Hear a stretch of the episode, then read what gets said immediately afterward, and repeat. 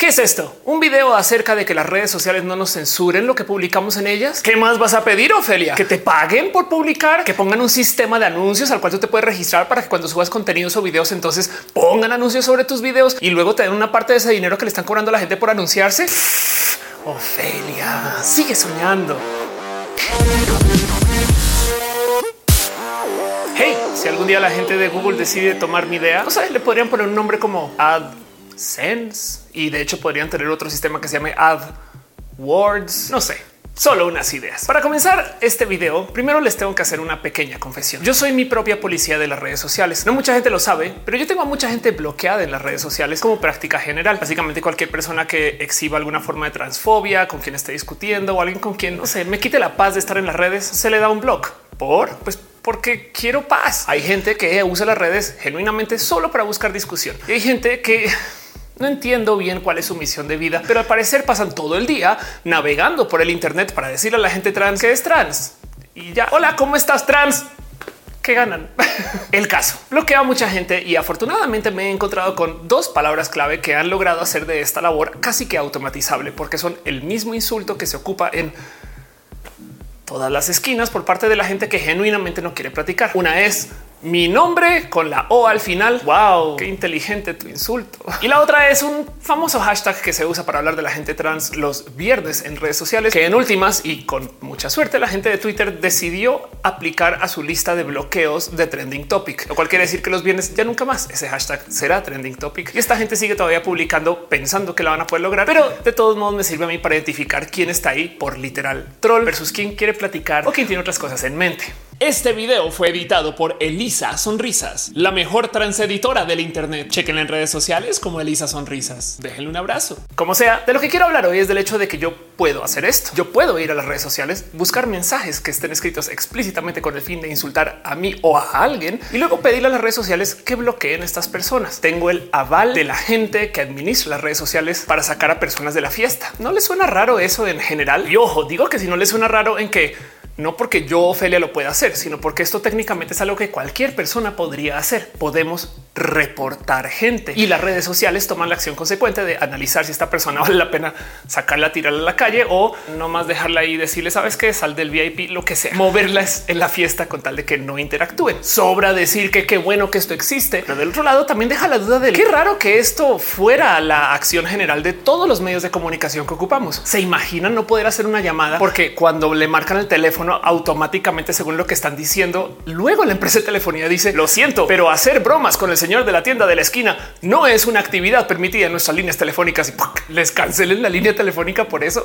Como todo aquello, caminos y vías de comunicación, este es un tema que yo creo que vale la pena investigar, sobre todo porque ahorita nos beneficia, pero puede que un día no. Y hay millones de situaciones donde aún siendo estas personas que nos avalan las redes sociales, a veces actúan en nuestra contra. Sobra decir que las redes sociales son el camino número uno para hacer toda esta actividad contra sistema, esta misma que ya hasta normalizamos y que bueno, en algunos casos ha sido lo que es la actividad social reciente más presente. La marcha LGBT, las marchas del 8M feministas y todas estas cosas que se organizan en redes que, a ver, no nos digamos mentiras. No es como que en el noticiero nos estén diciendo y recuerden, mañana la marcha LGBT comienza en el Ángel a las 12. Que no se les olvide llevar bloqueador, su bandera LGBT, las banderas especiales de este año, la bandera trans, polisexual, la bandera demisexual y no dejen de lado anunciarle a su madre que van a estar ahí de tal hora a tal hora. No, esto no se coordina en los medios masivos. Las redes sociales son el espacio donde nos organizamos y por consecuencia, entonces, tanto así como se lo pedimos al gobierno o a los otros medios, yo creo que vale la pena también analizar un poco el por qué las redes sociales tienen este poder de limitar el que se dice y que no se dice. Ahora, ojo que esto no es único para las redes sociales. Hay un video muy bonito donde entrevistan a Nadine Strossen, quien es expresidenta de la Unión Estadounidense por las Libertades Civiles, donde habla acerca de las historias detrás de los varios otros medios de comunicación y cómo en su momento también se puso muy en duda el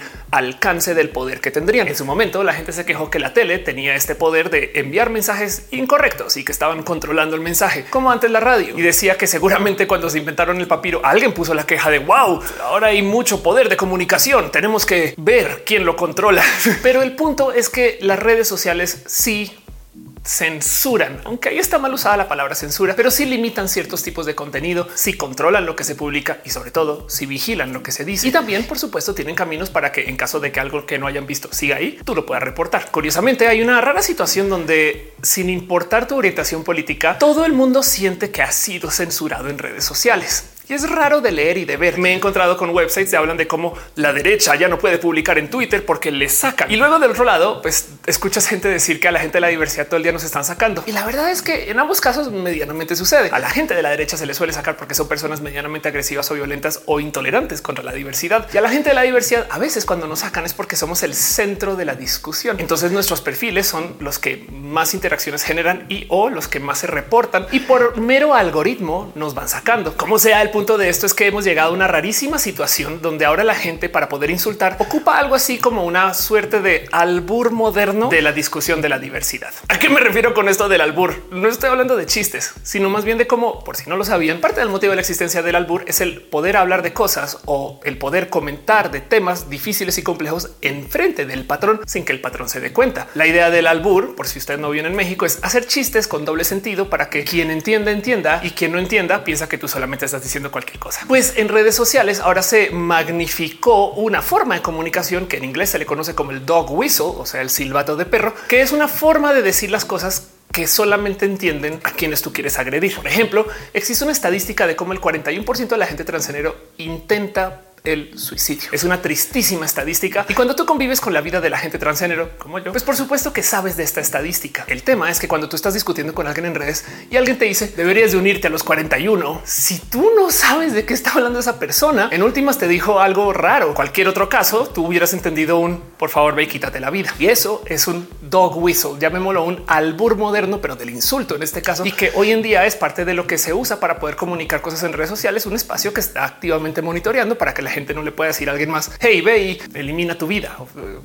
Saben el caso. Quiero que sepan de paso que tengo un largo video donde hablo de este tema que también se hizo en vivo aquí en Roja en este mismo canal. Por si quieren nomás investigar el con qué derecho las redes sociales van a censurar lo que yo digo, de dónde sale y cómo lo ocupan y cómo se podría solucionar. Video muy bonito. Chequenlo. Hoy quiero hablar de una cosa que me intriga aún más y es que ya medio nos acostumbramos a que las redes sociales hacen cosas raras. Instagram, por ejemplo, a cada rato te aplica la de esconder tu perfil bajo una práctica que se llama el shadow banning. Entonces se te dice sí, publica lo que quieras.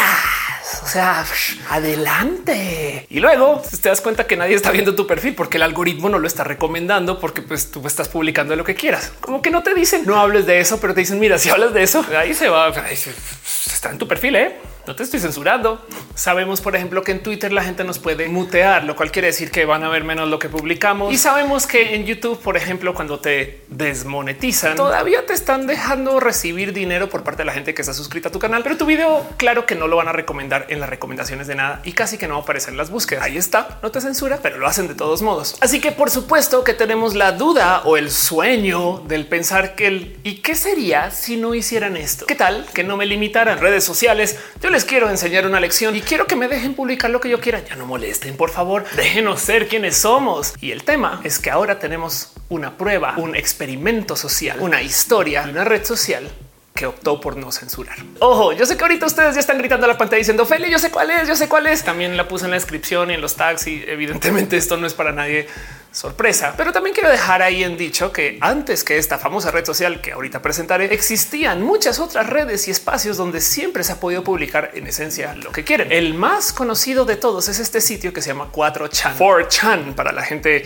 conocedora y que hace uso del sitio, que para la gente que ya tiene la fortuna de no saber de qué estoy hablando, 4chan es un espacio donde tú vas y publicas lo que quieres hasta sin hacer login. De hecho, muy famosamente cuando publicas algo sin hacer login dice escrito por Anonymous, el mismo Anonymous que conocemos de hackear el mundo, que en esencia se comenzó organizando en 4chan. Para la gente aún más súper, hiper, mega turbo conocedora, sabrán que yo intenté en una época hacer una copia de 4chan para Latinoamérica antes de Ispachan, que se acabó llamando Hablemos y que en últimas también fue prueba de lo que pasa cuando no censuras. Pero hoy quiero hablar de un mega experimento de alguien que hizo algo que yo siempre he querido ver y es que vamos a hablar de Parler. Para la gente que no tiene la más mínima idea que es o que habrán escuchado por lo menos una vez esta palabra, Parler es en esencia un Twitter que no limita lo que se publica, que te deja escribir lo que quieras, una red social libre. Así se mercadean. Aquí tú ves, nadie te va a censurar. Y esta historia es una historia de Donald Trump. Puede que ustedes no lo recuerden, pero el 6 de enero del 2020 hubo una situación horrible en Estados Unidos donde una cantidad de fans o seguidores acarreados, también podría decir, supongo, y de gente del mundo de la política, lo que sea, que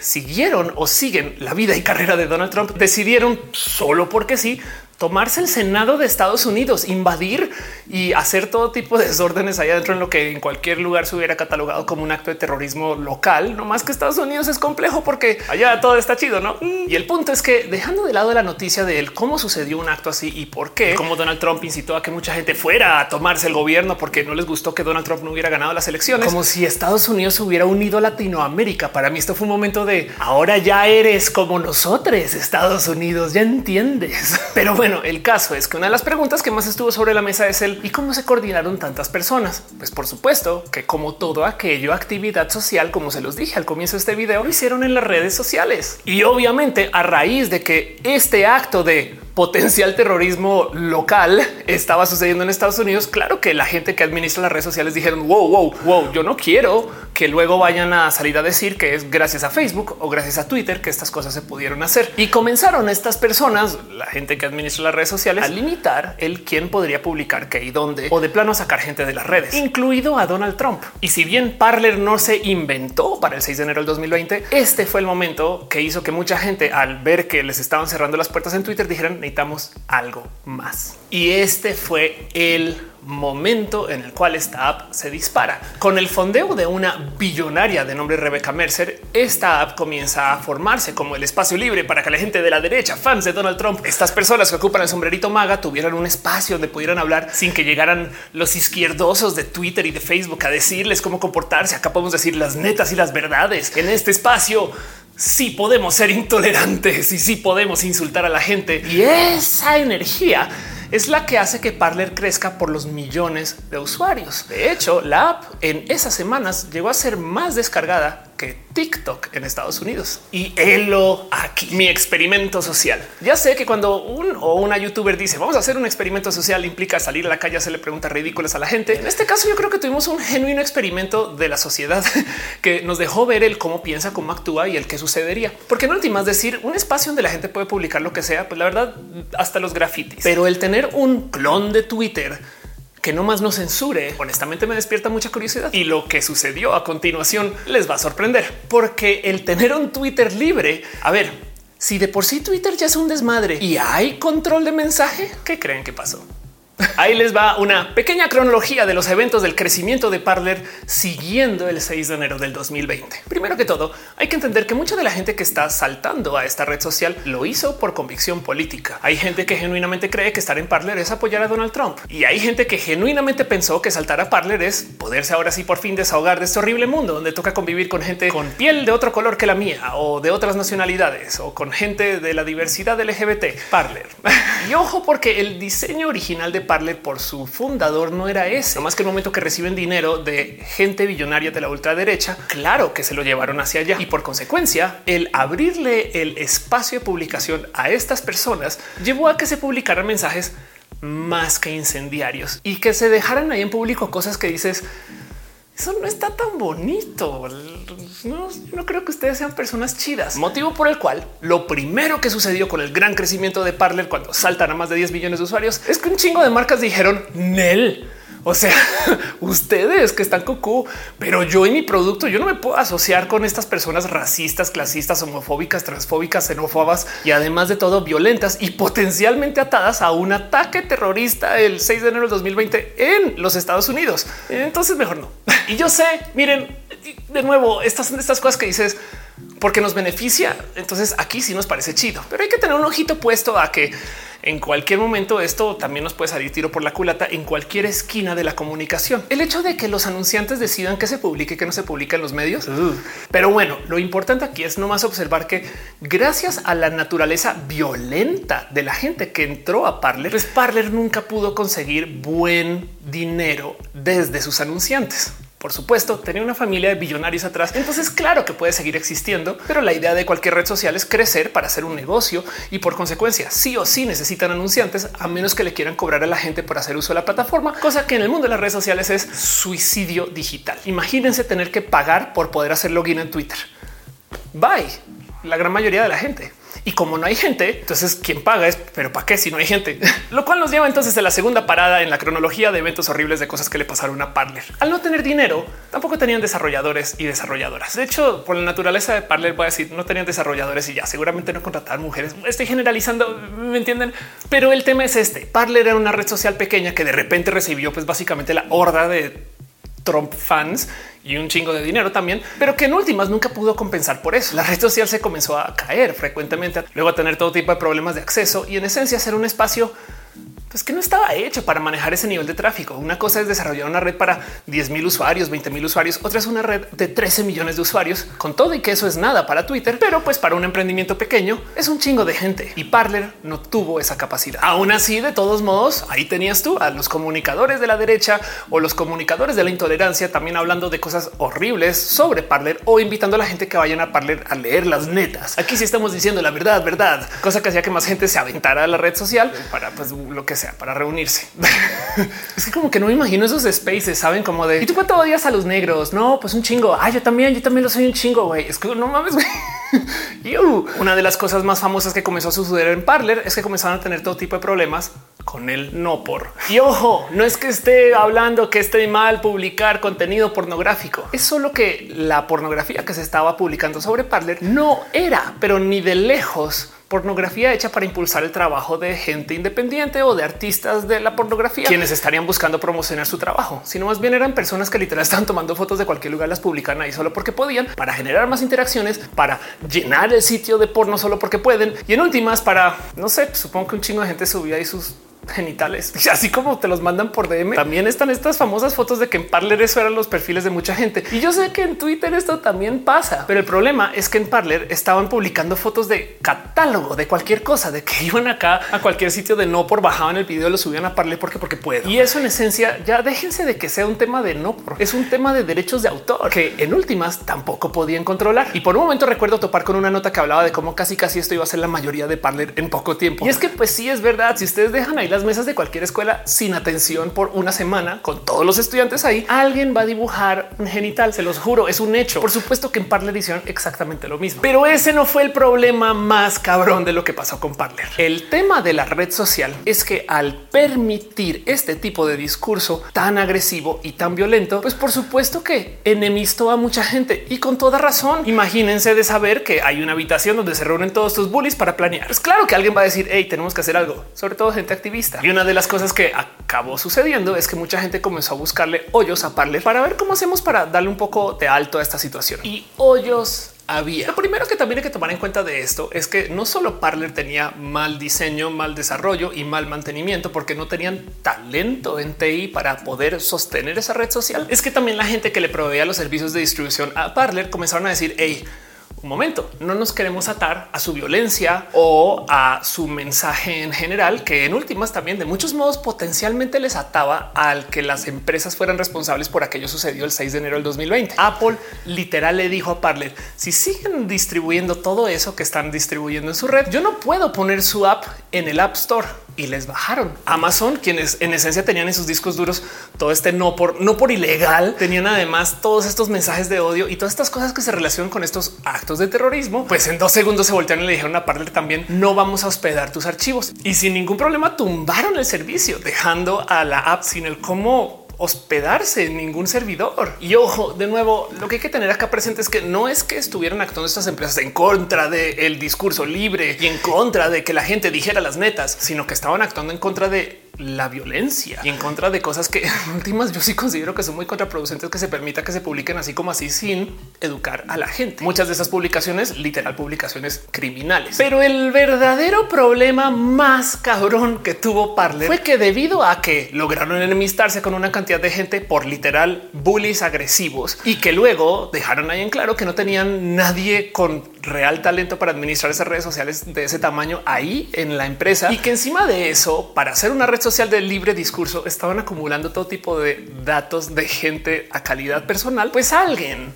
en algún momento encontró gracias a un simple bug cómo descargar, escúchenme esto, más de 70 terabytes de datos de Parler, fotos, videos, mensajes, datos de contacto, lo que sea que se les ocurra que puede incriminar a estas personas violentas quienes estaban acá hablando abiertamente acerca de no sé, los racistas que son o eran. Y es que miren de nuevo, pobrecitas las personas que diseñaron el Parler original, que querían hacer un espacio libre de censura donde la gente no tuviera que estar sujeta a las reglas de Twitter. De paso con la cual estoy de acuerdo que Twitter pues siento que hace como mal es esto de la famosa verificación, porque solamente verifica a quien siente que puede verificar. Capaz es un tema de procesamiento de información, capaz es un tema de club de tobillismo, o capaz es un tema de simplemente un mira, así es y así no salió y algún día lo arreglaremos. Pero el tema es que siempre se me ha hecho raro que algunas personas nos den la palomilla y otras personas no. Y entonces esto genera una como suerte de división social en un espacio donde no lo debería de existir. Por consecuencia, la solución de Parler a esto fue hacer una cosa que se llama verificación del mundo real, donde lo que hacían era que le pedían a sus usuarios fotos de sus documentos para luego validar eso contra alguna base de datos de documentos o por lo menos para saber que tienen ahí en archivo un INE, un pasaporte, una licencia de manejo, lo que sea, pero algo que diga que tú sí eres una persona y sobre eso te validan. Y esto, miren, Suena raro, pero tiene un algo ahí de inteligente. Por ejemplo, Bumble, una red social de ligue de paso muy buena, tiene un sistema para validar que tú eres un ser humano por medio de tomarte una selfie como haciendo como un gesto. no me acuerdo cómo es el gesto. y pues ya te valida. Listo. Verified. Eres un ser humano. Gracias a tu foto. Siento que eso se puede falsificar, pero el caso es que Parler decidió validar esto con datos de gobierno. Así que ahora veamos el hoyo de seguridad. Tenían en sus servidores ahí archivados una cantidad ridícula de fotos personales, de fotos de documentos y de un sinfín de datos. Es que en última son datos que hasta se pueden vender y eso lo dejaron ahí el abierto o que digamos medianamente fácil de encontrar para alguien que pudiera explotar un cierto bug para luego descargarlos. Así que esa famosa filtración de los 70 terabytes incluye un sinfín de documentos legales de gente que está en las redes sociales hablando de lo violentas, racistas, clasistas y horribles personas que son. Y la cereza en el pastel de esta historia es que luego estos fueron los datos que el gobierno estadounidense tomó para poder comenzar a incriminar a las personas que fueron al acto del 6 de enero en el Senado. Estas mismas personas que se les encontraron rompiendo parte del edificio de gobierno, invadiendo propiedad de gobierno, haciendo daños generales, maltratando policías, incitando a otras personas a que actúen sobre esas violencias. Ahí estaban en Parler y Parler del otro lado fue la red social que les dijo vengan, acá pueden decir de todo. Acá somos libres. Acá nadie nos va a supervisar nada, excepto que vamos a dejar los datos también hay libres también. ¿eh? O sea, la libertad para todo o algo así. y saben que esta fue la estocada final de Parler. De aquí en adelante, la red social literal cerró por un rato mientras buscaban quién les hospedaba los archivos, mientras buscaban cómo listarse en la App Store. Tuvieron todo tipo de problemas internos y en esta cronología luego lo que acabó sucediendo es que la familia que invirtió sobre Parler despidió al fundador, su CEO ahora sale. Y ojo que el motivo por el cual lo sacaron es porque dijo es que sí hay que moderar. Esta persona que creó una red social sin moderación lo sacaron porque ya dijo hey, no es que sí, es que sí, esto sí hay que güey, se pasaron, se pasan, se pasan. Se censuró una red social libre que permitía que la gente dijera lo que quisiera. No sé, pero definitivamente lo que sí queda claro es que al no censurar o al no moderar o al no controlar lo que se dice, te expones a pues, que la gente reaccione sobre eso. Y no es eso una analogía en digital y en masa de lo que sucede de modos, si tú vas a un evento social y comienzas a gritarle a la gente que es ustedes nombren el insulto, ven una persona que tiene algo en su cuerpo y le gritas algo de eso de su cuerpo, pues ¿qué crees que va a pasar? Que aunque sea un chiste en tu cabeza, porque claramente hay gente que piensa así, igual van a haber repercusiones. hay gente que te va a decir, porfa, no digas eso. Hey, no seas violento, no seas agresivo. Así que la conclusión de esta historia de muchos modos es un, pues sí, se puede decir lo que quieras, pero vivimos en una sociedad y hay que tomar conciencia que hay que colaborar con personas que no son como nosotros. Y esa colaboración implica aceptar que la diversidad existe, que más la diversidad es parte de la naturaleza esto fue lo que pasó con Parler. Esta es su historia y el final de la historia es que debido a esa misma limitante de Apple de que por favor no sigan distribuyendo esta pornografía ilegal y que por favor no sigan generando tanto daño público en general, llevó a que luego de que despidieron al CEO se acabaran censurando, limitando y eliminando contenido con más energía para poderse volver a listar en la App Store. No sé si decir sí tristemente, pero definitivamente en consecuencia de estas cosas, pues Parler se acabó. Ya sé, las redes sociales generalmente no se acaben a menos que alguien meta las patas grosso como MySpace. Pero el tema es que después de esto, Parler ya no era este espacio libre donde la gente podría decir lo que sea, donde de hecho estas personas se enteraron que gracias a Parler es que están encontrando quién estuvo en el 6 de enero del 2020 y ahora entonces pues, deciden no volver. Perdieron vapor tanto que queda la duda de si podrá volver. Capaz y sí, quien quita que en 10 años sea el nuevo Twitter y arreglen cosas. Pero ahorita como está, nos queda como experimento de ver el qué pasa si dejamos que la gente diga lo que sea y nos damos cuenta que no es tan chido, pero ¿saben qué? Es que igual ya lo sabíamos. Parler no es ni de lejos la primera red social donde se puede decir cualquier cosa. De hecho, a cada rato aparecen estas famosas redes sociales de decir los secretos, donde la gente dice cosas horribles y entonces pues nada, esas redes sociales se van a la chingada. O en el caso más evidente, podemos ver la red social o el espacio digital más grande donde la gente puede decir las netas. Y quien sea que haya navegado este sitio sabe que ahí se dicen las cosas más horribles del mundo y que nadie te limita. 4chan en 4chan, la gente puede decir cualquier idiotez y ahí se queda. Y hay unos foros horribles. Y aún así, con todo y todo, con ser el bastión de la comunicación abierta, libre, sin censura, 4chan tiene 20 millones de usuarios al mes. Ya sé, suena un chingo. 20 millones es un chingo de gente, por supuesto, la población de Chile pero si comparamos eso con la mamá de la censura y el límite al discurso, Facebook, que tiene dos 9 mil millones de usuarios mensuales, pues queda claro que 4chan es de nicho. Y ojo que para 4chan no hay registro. Para registrarse a Facebook tienes que poner nombre, apellido, donde vives, cosas. Toca llenar campos para publicar y luego amistar con gente para que lo vean. En 4chan puedes ir a cualquier foro grande y publicar. Ya lo un chingo de gente. Y aún así, Facebook tiene más gente registrada. Entonces esta solita ya era la prueba que permitir el discurso abierto y libre no construye, lo cual entonces claramente nos deja con la duda del ¿Es esto lo que es vivir en sociedad?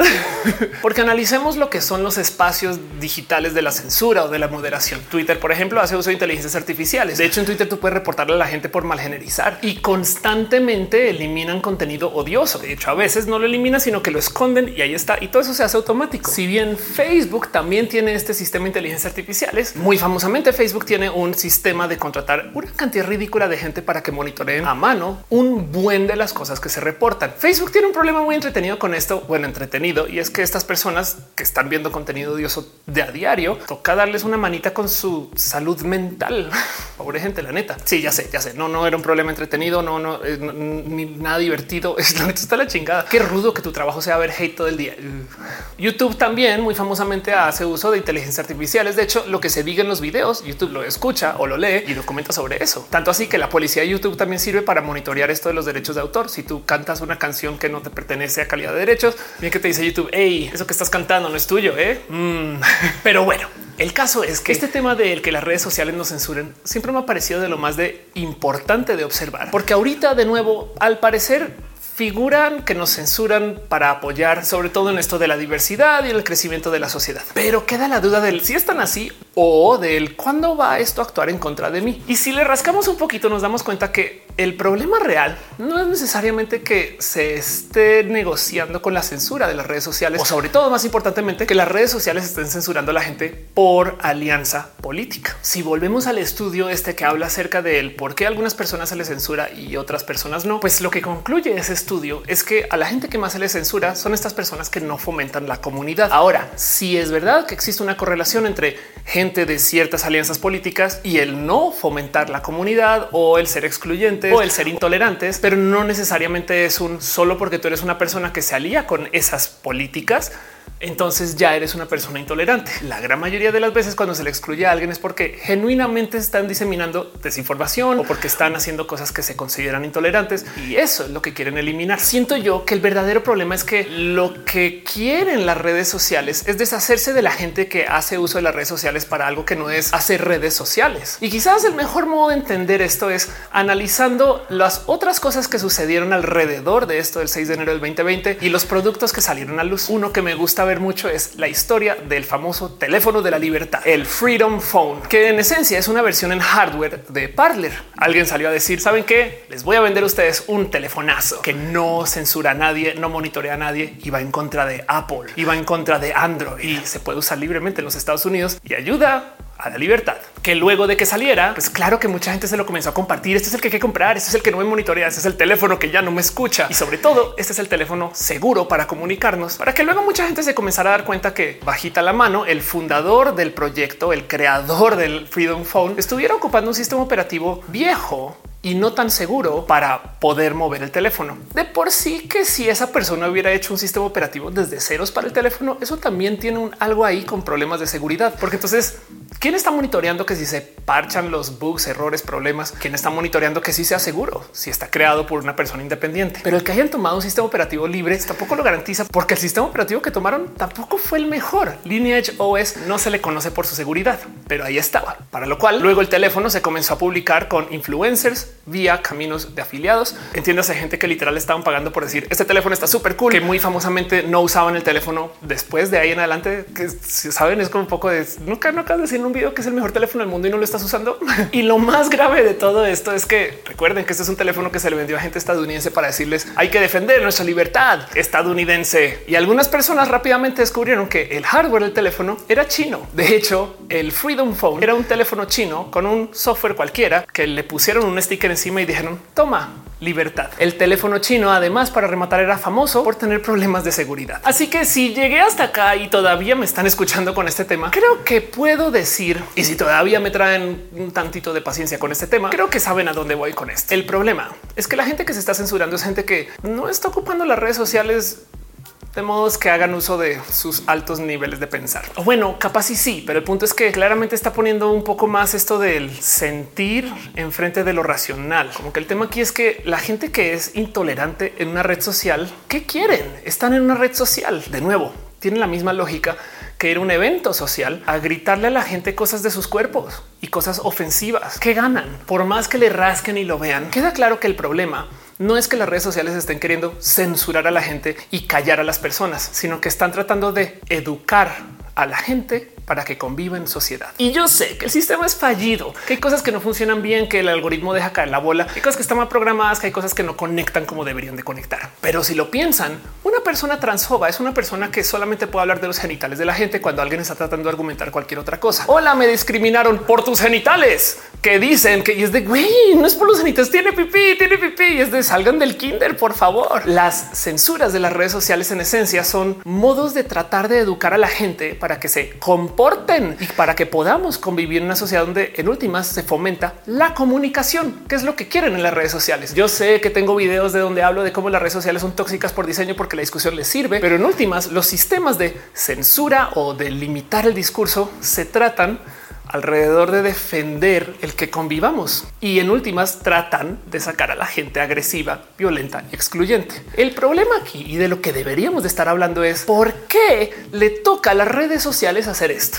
La neta, si volvemos al video de Nadine hablando acerca de cómo las redes sociales en últimas se les cuestiona su poder y sus limitantes ponen muy en duda esto de la libertad de expresión, una de las cosas que menciona es que el cómo se miden las pruebas de la libertad de expresión es alrededor de su capacidad de daño. Cuando alguien dice, oye, eso viola mis derechos de libertad de expresión. En últimas, cuando alguien tiene que tomar una decisión jurídica sobre esto, lo que está ahí en tela de juicio es el, pero cuánto daño genera el que dejemos esto ahí publicado. Pero una cosa que dice Nadine sí me queda muy atorada aquí en la cabeza. Es el por qué como sociedad acabamos reduciendo todo a Zuckerberg por así decir, es quien decide qué se dice y qué no se dice y no nuestro sistema de educación. Y ese es el problema de raíz. Las redes sociales están llenas de gente Depende cómo quieran definir esto, pero lo voy a decir. Gente mal educada, gente que no sabe tener consideraciones de sociedad y que en últimas quiere como desde sus privilegios quizás a veces o desde su literal malas formaciones, como que dominar un poco con algunas cosas que dices, eso es injusto. Y en últimas lo expresan por medio de pues, sus violencias o el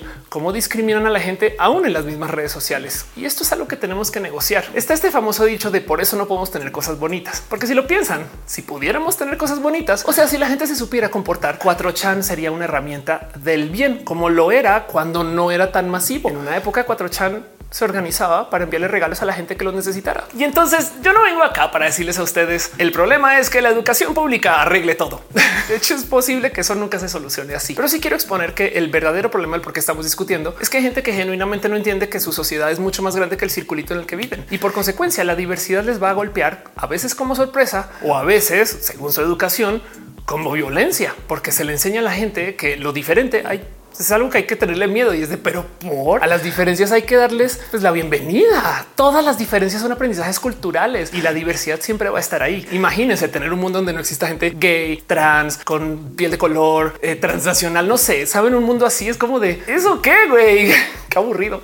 Pero eso es lo que algunas personas quieren. Genuinamente prefieren tener un planeta lleno de gente totalmente heteronormada y que vivan en un esquema de ciertos modos y que la diversidad sea cosa como de por allá del pasado. Es de eso nunca va a pasar. De hecho, cada vez la diversidad va a estar más presente porque nos vamos a hacer personas más complejas. Así que el problema es que dado que los sistemas de educación definitivamente no van a comenzar a arreglar esto la noche a la mañana, nos vamos a seguir educando en sociedad, que en últimas no era así desde siempre. Aprendemos porque nos enseñaron algo desde pues, la familia o aprendemos porque nos enseñan algo desde el espacio de la sociedad y el convivir. No más que ahora en las redes sociales esto explotó. Y si algo puedo rescatar de toda esta discusión es que esto entonces nunca se va a ir. Esto que ahorita la gente discute mucho en redes sociales es nuestro futuro, si es que no ya nuestro presente. Y quizás si pudiéramos enfocarnos en esto de la educación y no de la censura de la mala educación, a lo mejor podríamos avanzar un poco este discurso y hablar de lo que realmente nos importa. ¿Por qué la gente le molesta la diversidad? Hey, si ustedes saben la respuesta a eso, déjenmelo saber aquí abajo en los comentarios. ¿Por qué la gente le teme a lo que es diferente? Y en últimas, ¿qué quieren? Yo la verdad es que siempre seguiré tratando de aprender de este tema, pero me queda la duda del por qué no es esto algo chido, por qué no nos enorgullecemos de que nuestro país es un país diverso. En fin, si tan solo pudiéramos tener cosas bonitas. Les quiero un chingo. Nos vemos en el próximo video y gracias por estar acá.